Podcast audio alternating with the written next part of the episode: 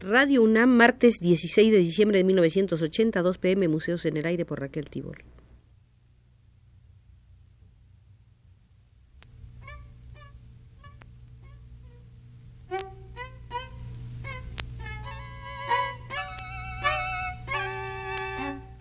Museos en el Aire.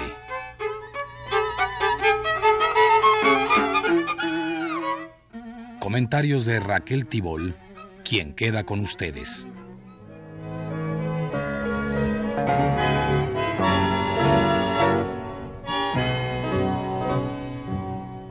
Gracias a una feliz ilustración del Martín Fierro, Juan Carlos Castañino se convirtió en uno de los artistas más reproducidos de América Latina en todo el mundo. Poco se sabe de él en México, donde solo estuvo una vez de visita y presente con obra gráfica y algo de pintura en exposiciones colectivas de argentinos o latinoamericanos.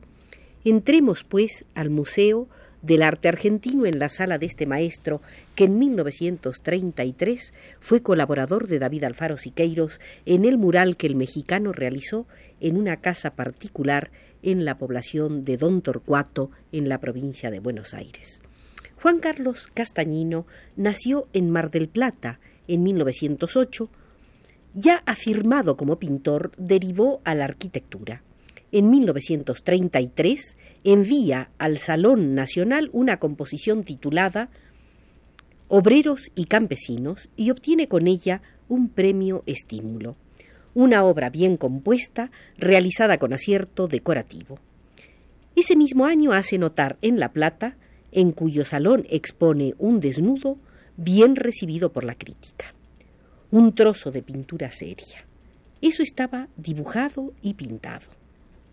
A Juan Carlos Castañino parecía, al principio de su labor, no preocuparle estar de acuerdo con este grupo o aquella fracción. Rehuía las disidencias contrarias a su propio yo, organizaba las formas en sólidas estructuras y construía con vigor plástico. Así, en el desnudo, figura sedente de fina entonación perlada, como lo calificó el respetado crítico José León Pagano, hacía que llamara la atención en su hora. A otro ritmo apuntaba el envío al Salón de Acuarelistas del año siguiente, una pieza titulada Mujer Proletaria. Castañino trataba de probarse en obras de dimensiones mayores. Después pintó animales y se fue acercando a preocupaciones vanguardistas. Amanecer y La Tropilla, dos cuadros de 1938, definieron al pintor dinámico, dotado para comunicar a sus composiciones una amplitud distributiva de gran fuerza. El contraste de tonos claros y tonos quietos estaba concertado con eficacia. Ya para 1939 se inclinó hacia el expresionismo y en él militaría hasta el final de su vida, cortada en 1971. Además de Castañino, fueron colaboradores de Siqueiros en Buenos Aires Antonio Berni, Lino Eneas Pilimbergo y Demetrio Urruchúa. Todos ellos trataron de expresarse en pintura mural por contagio mexicano, aunque el sustento histórico y social no les permitió empresas muy ambiciosas y los remitió a una producción más esteticista.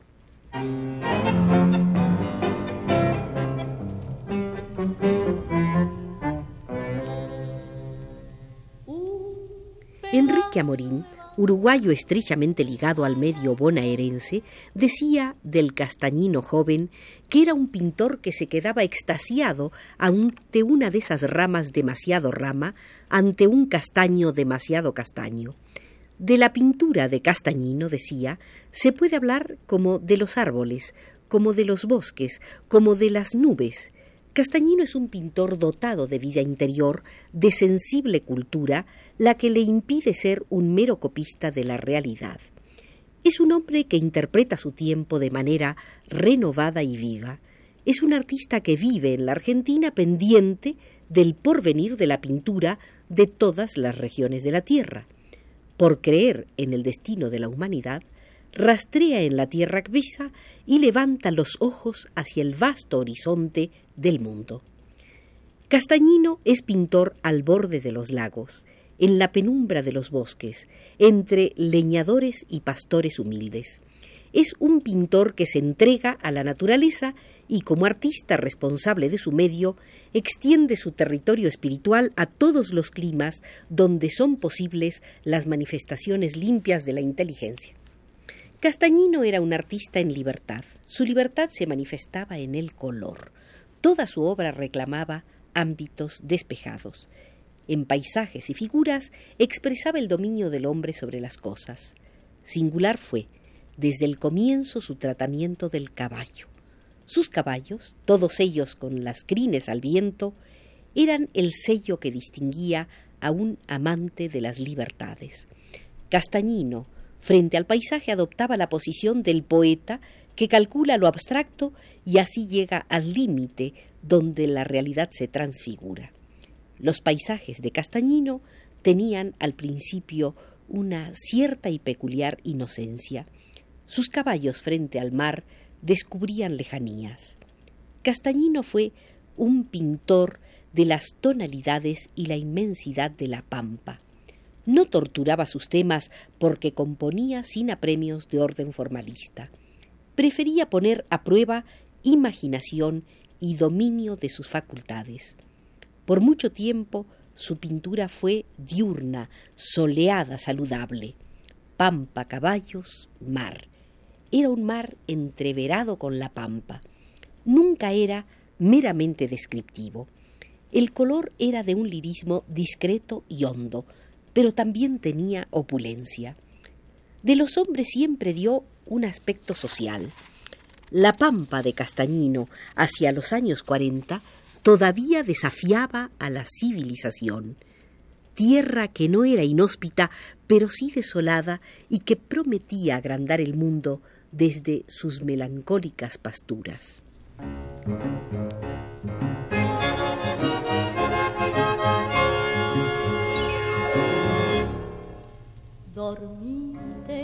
La pintura temprana de Castañino tenía algo de confidencial. Sus paisajes no sólo representaban, sugerían, apoyándose siempre en la vitalidad del color. Algo vivo y ardiente provocaba sensaciones gracias a la fuga de los trazos y las tonalidades. Pero no se quedó Castañino en la zona rioplatense.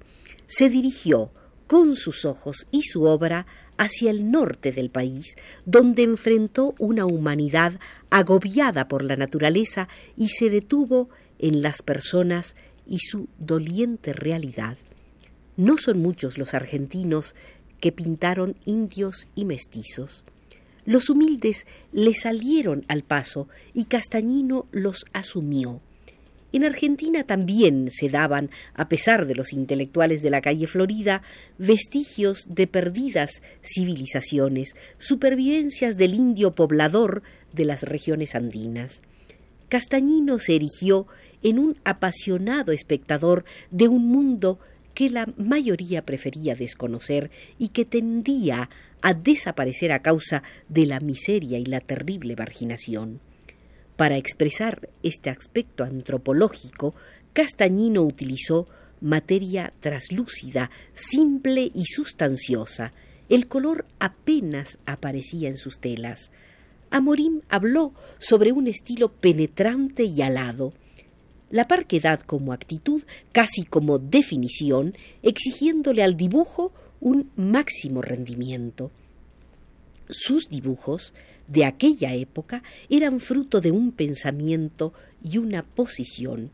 Usara el temple o la guada, la acuarela o el óleo, no se contradecía en el tratamiento de un repertorio establecido. Sobresaliente fue su tratamiento de la luz norteña, una luz alucinante que hacía más visible el dolor de los habitantes campesinos de esas regiones. En sus obras la miseria era tratada con respetuosa moderación, sin vacíos melodramáticos, nada de efectos fáciles, nada de alegatos, nada de pintura falsamente social, epidérmica, superficial. Castañino sabía que también ahondando en la figura del burgués, arrebatándole sus secretos, se podía hacer obra intencionada tan intencionada como al exponer las desgracias de las víctimas de la burguesía. Un ángel nació en Oriente, el pelo color de té, lo acompañan dos palomas Castañino siempre estuvo preocupado por alcanzar un determinado sentido en la interpretación de la vida americana, ambición de reunir en una tela tanto un concepto plástico como la materialización de una idea social.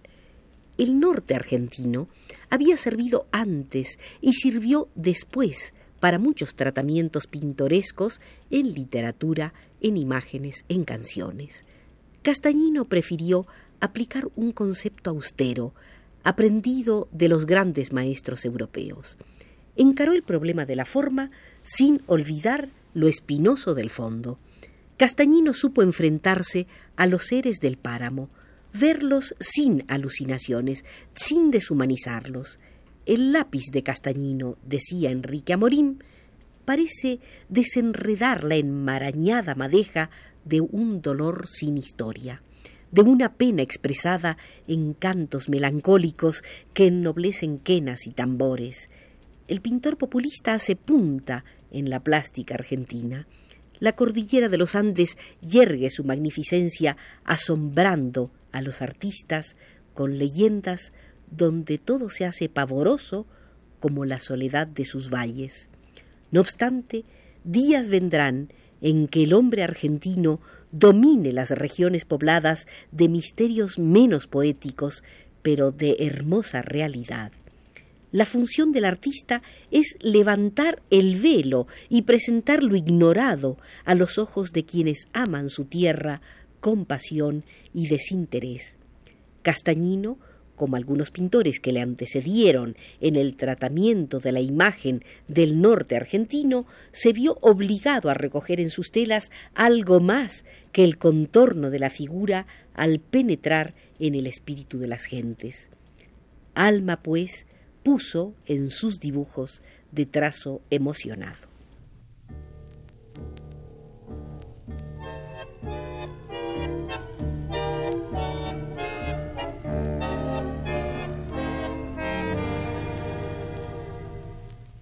El suburbio bonaerense fue otro de los temas predilectos de Juan Carlos Castañino. Las paredes pintadas de rosado corrían hacia la pampa. Habían sido captadas por Jorge Luis Borges y por Evaristo Carriego.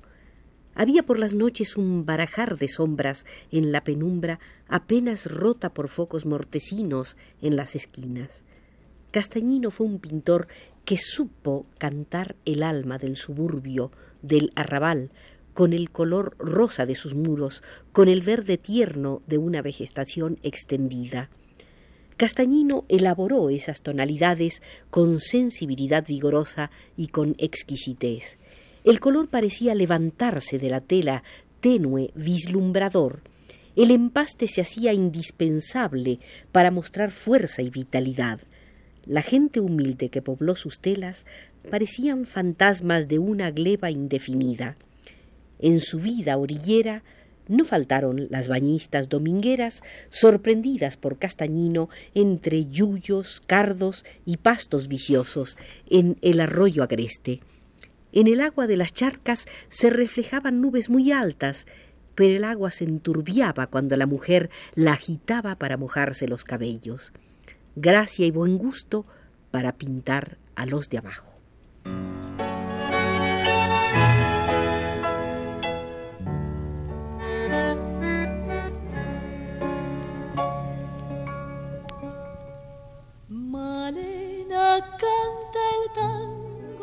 En el muralismo, Castañino se inclinó por imágenes nacionalistas. Pretendía dar la intimidad del trabajo que iba forjando una grandeza para un país. Lejos estaba del mito y del simbolismo oscuro, sin pensar que el mito y la oscuridad ensombrecerían a la Argentina.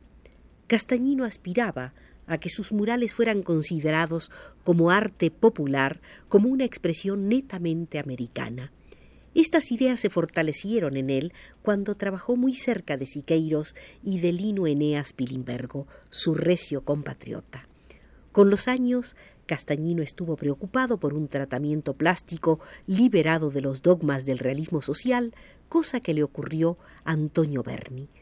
Resumiendo, podemos decir que la obra de Juan Carlos Castañino es un fruto tardío del grupo de Boedo, que al final de su trayectoria se pliega a los intereses del grupo de Florida.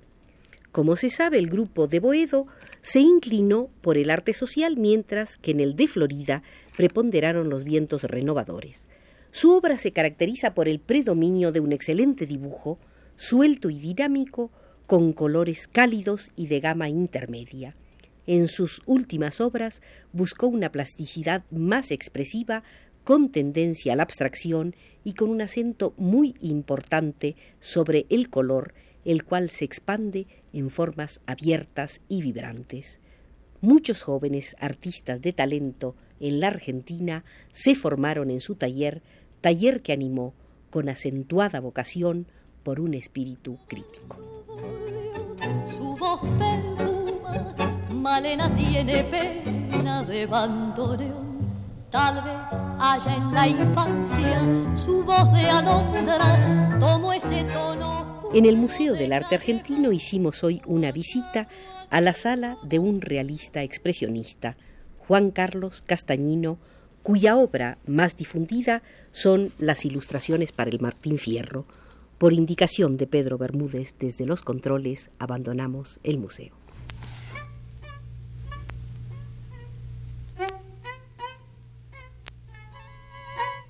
Museos en el Aire.